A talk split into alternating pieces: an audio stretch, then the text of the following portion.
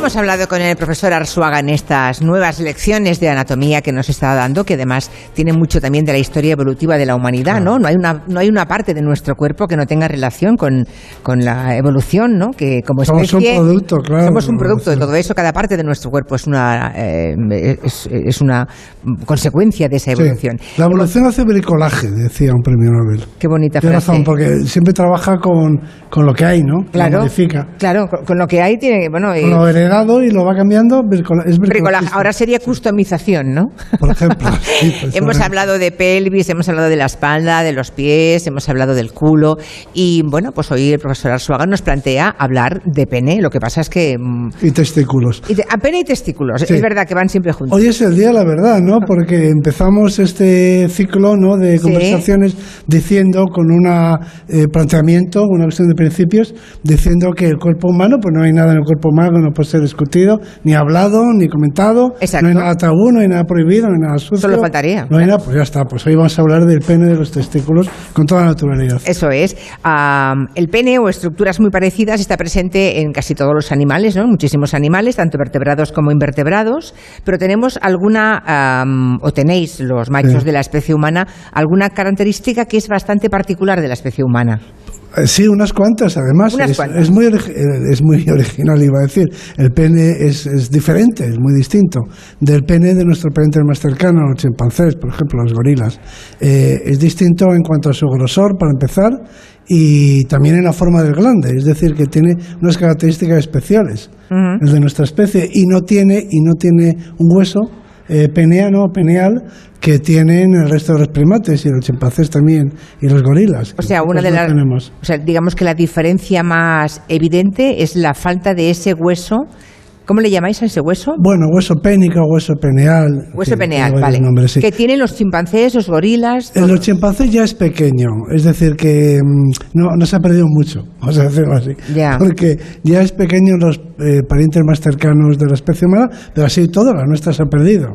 ¿Y, y hay, hay alguna explicación por la que el, Pues que el no es de la especie que no es necesario? Que no es necesario, porque tiene, adquiere unas características de grosor y rigidez suficientes, ¿no? Sin necesidad de, de que tenga eh, por dentro un esqueleto, vamos a decirlo. Vale, así. o sea, en el resto de animales sí que necesitan un soporte óseo. Sobre todo animales que tienen penes enormes, porque tienen tamaños enormes, también de vaginas eh, muy largas, como pueden ser los caballos, los, los eh, pues no sé, los bóvidos, etcétera. Animales que tienen grandes penes, pues necesitan una estructura de soporte, de sostén, eh, rígida. Eso es lo que Vale. sería. Y por eso, digamos, lo- por eso se mantiene mm, ese, ese hueso. Sí. ¿Qué más podemos decir? ¿Qué podemos contar Bueno, pues del pene masculino? El pene masculino que tiene un grosor sorprendente. Eh, no es más largo que el de los chimpancés o los gorilas. En longitud, Más o menos igual. Más o menos igual de longitud, pero en grosor hay muchísima diferencia. Entonces, eso en sí mismo y la forma, como he dicho, del grande, que es muy especial, tiene una forma muy particular, muy reconocible. Y cuando se compara con la de los demás primates y en general mamíferos, ¿no? Eh, bueno, entonces eso, mm, es- eso plantea una pregunta, ¿no? ¿Por qué nuestro pene es más grueso? Ah, porque dice que hay una gran Más diferencia de grosor. El, el de, el de los hombres es superior, es más grueso. Más grueso, que no el de más los largo, primates. No más largo, pero más, sí más, es grueso. grueso. Vale. Entonces, ¿y por qué tiene este ese- glande tan desarrollado, ¿no? Sí. Tan globoso, en fin, tan voluminoso. Bueno, pues entonces sobre esto se han hecho muchas preguntas, muchas, se ha especulado mucho sobre esta cuestión. Eh, una, una de las posibles explicaciones es que de entrada la vagina de las mujeres, de las hembras de nuestra especie, bueno, pues es más ancha porque tienen que dar a luz a niños más grandes, ¿no? Entonces, es decir, es para acomodarse al- a, los diámetros de la vagina, eh, pues tendríamos un pene con un grosor superior, pero mm, básicamente, y para resumir, yo diría que tiene que ver con el placer, directamente. Con el placer, pero... Ha sido seleccionado por las hembras para proporcionarles placer, claro. Vale. Hay una selección que se llama sexual, es decir, que las hembras han seleccionado a lo largo de nuestra evolución a los machos que les proporcionan más placer. Pero eso es un gran logro de la- un gran logro evolutivo, ¿no? Hay la hembra de autores- la especie. Exactamente, hay autores que hay uno particular, en fin, un estudioso que dice que el orgasmo fem- eh, femenino es una de las conquistas evolutivas, digamos, de, de la mujer. en Porque especie. en, en el resto de hembras de otras especies mamíferas no hay orgasmo. Pues no los es difícil de saber. Hay que pensar que sí, puesto que mm, eh, ya que son mamíferos y están emparentados y cercanos, pues deben de compartir algunas cosas. Pero lo voy a explicar en unos términos que, en los que espero que todo el mundo esté de acuerdo. Digo, espero, pero vamos a ver si es así o no. En los chimpancés o gorilas, eh, la cópula, de lo que estamos hablando, el acto sexual, la cópula es una cuestión que se mide en segundos. Entonces ahora viene la parte humana. En los seres humanos la cópula, estaremos de acuerdo, es un asunto que se desarrolla en minutos, a lo largo de minutos. Como mínimo. Es decir, bueno, no lo sé. Horas ya, una cópula de horas. Como mínimo. Puede que sea excesivo. Pero quiero decir. No, horas no, pero vamos, que minutos pueden ser tres y. Sí, entre tres y sesenta, ¿no?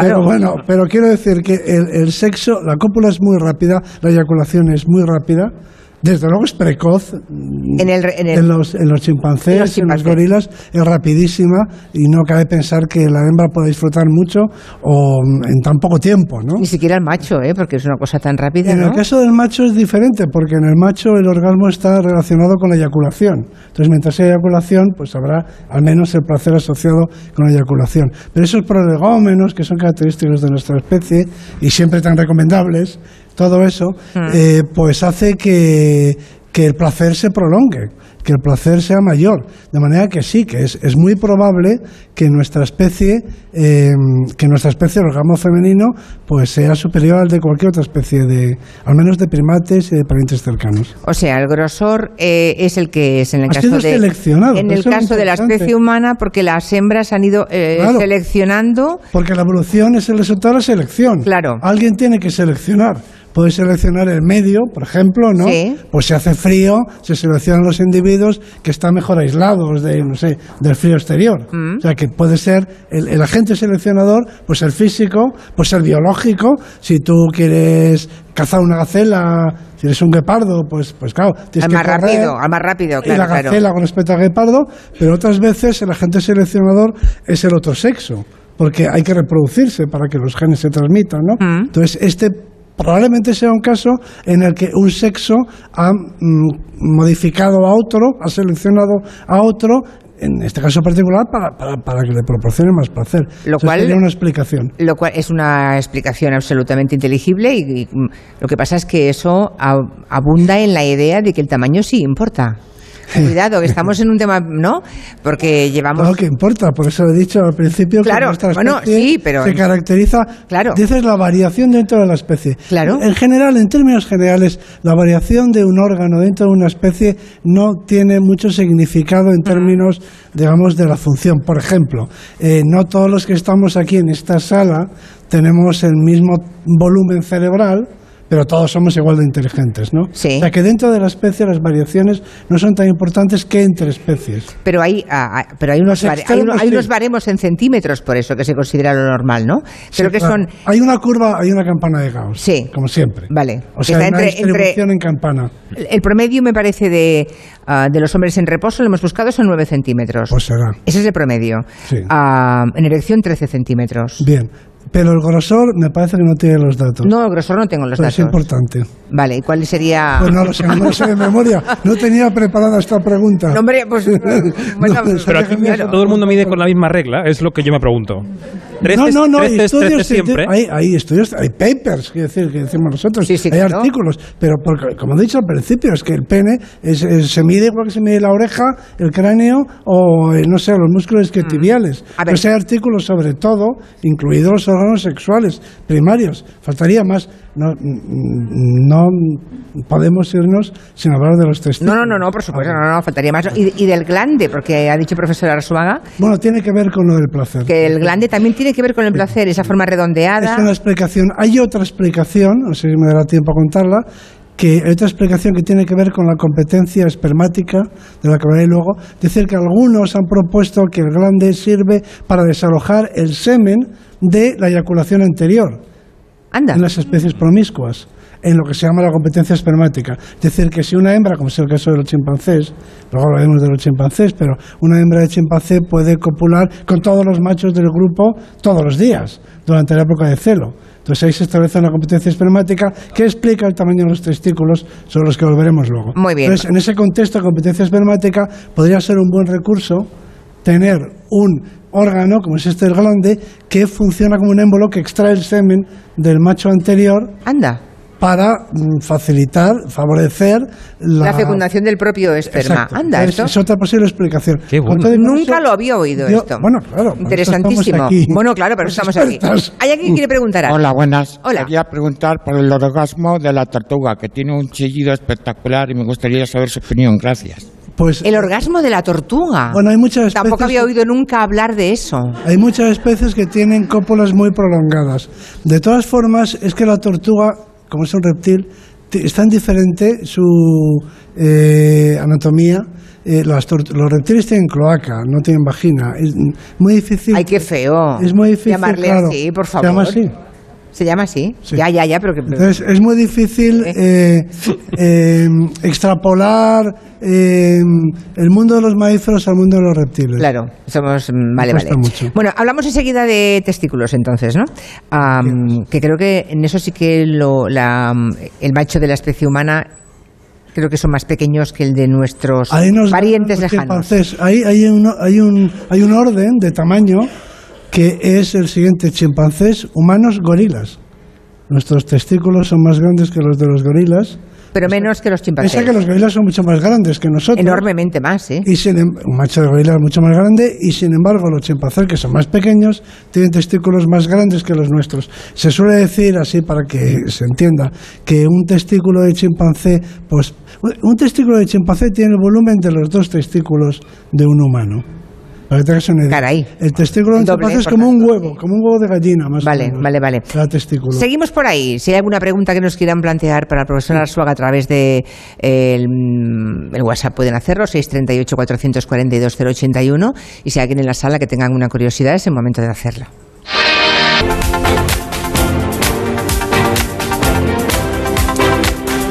Aquí seguimos en la sala de actos del Museo Patio Herreriano en Valladolid. He preguntado a los oyentes aquí presentes que están siguiendo con muchísima atención la charla, la clase de anatomía de hoy sobre, sobre el pene humano de Juan Luis y Arzuaga. los testículos. Y ahora vienen los testículos.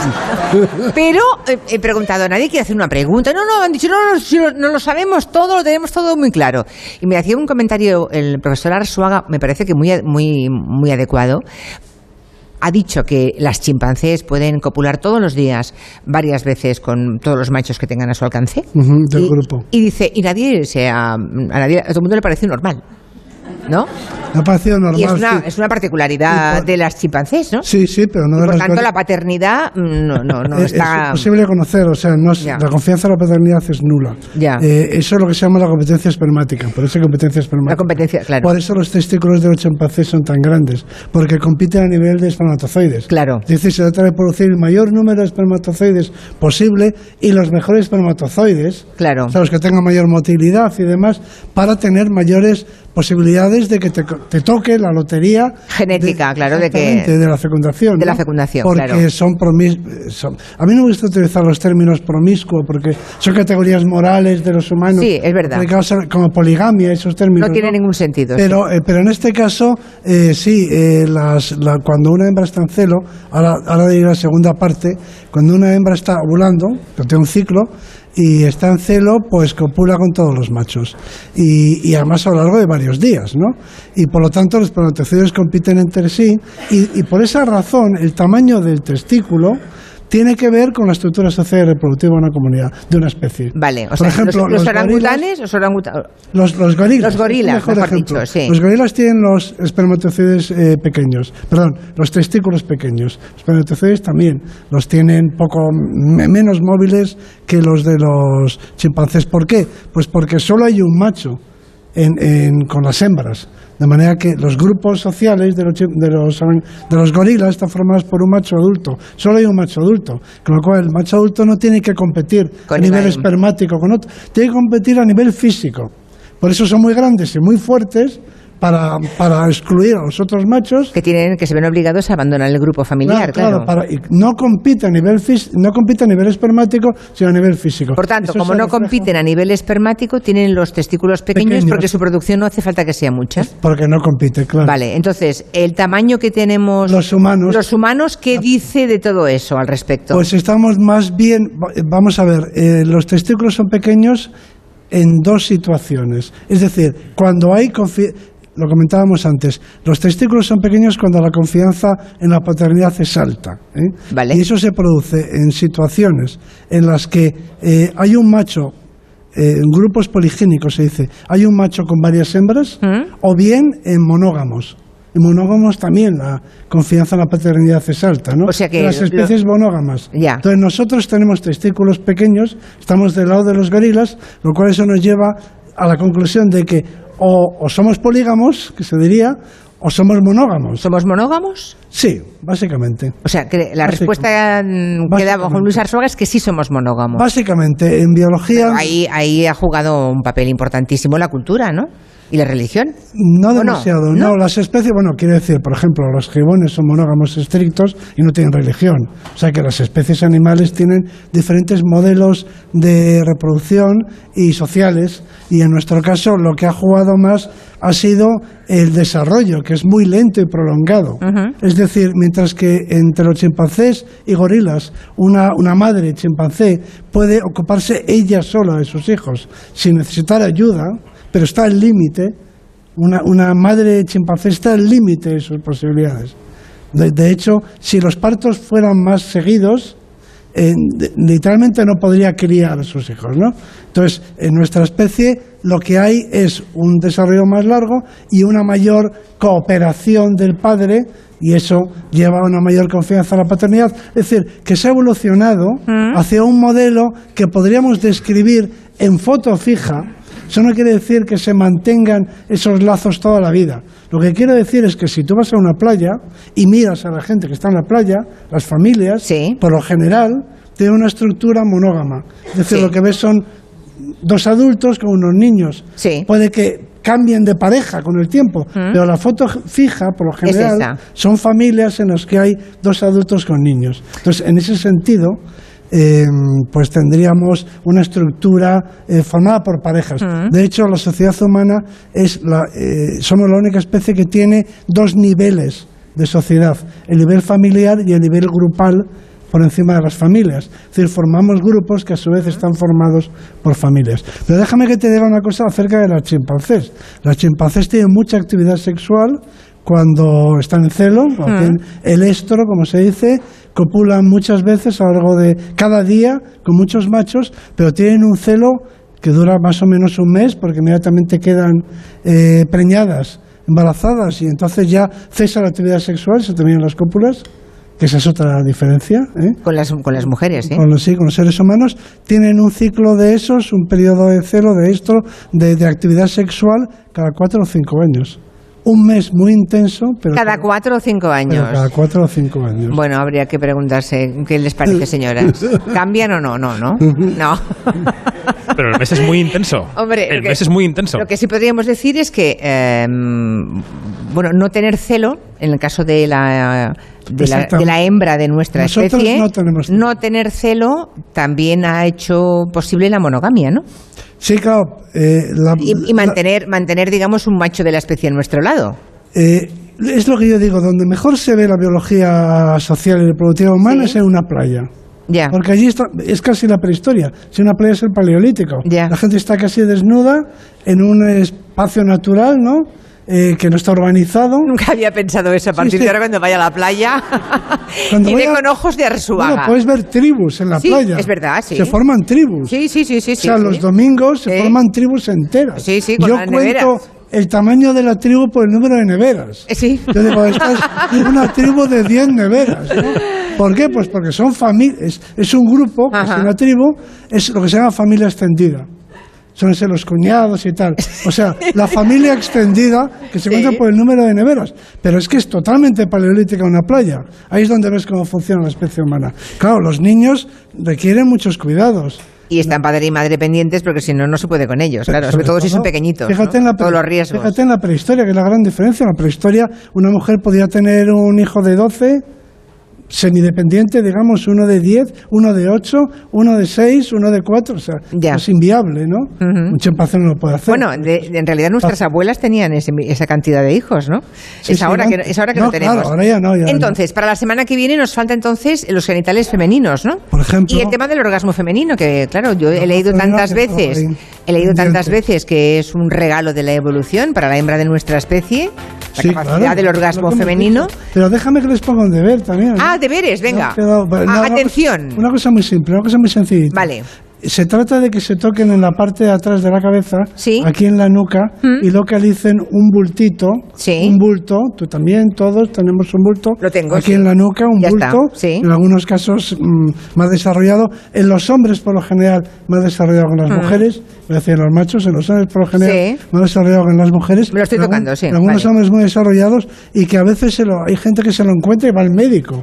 Dice, me ha salido un bulto horrible aquí. Y entonces van al médico a explicarle que de pronto tienen un bulto, ¿no?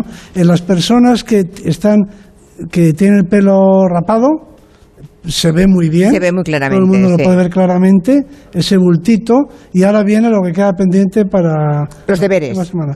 Eh, mm, se, a raíz de una publicación científica se publicó en los medios de comunicación y eso trascendió, circuló por ahí por las redes, que por mirar mucho el móvil, Sí. Eh, a base de mirar mucho el móvil y la tableta, te podía salir un cuerno en la nuca. Era esto. Eso está publicado, no, no, no, pero Sí. luego explicaré la base de eso. Por supuesto, ya adelanto que no hay, no se preocupen ustedes. No hay cuerno. Hasta el lunes que viene, luego ya veremos, pero hasta el lunes que viene pueden seguir mirando el móvil, pero veremos qué es eso del cuerno que sale por mirar el, el móvil aquí en esta parte de la nuca. ¿Se lo han encontrado? En- Sí, ¿no? Sin problema. Claro, ya, ya, ya veo por dónde va a ir el tema. Pero bueno, el lunes que viene resolvemos el enigma. Profesor Arzuaga, gracias por venir a Valladolid. Ha sido estupendo escucharle, como siempre. Gracias.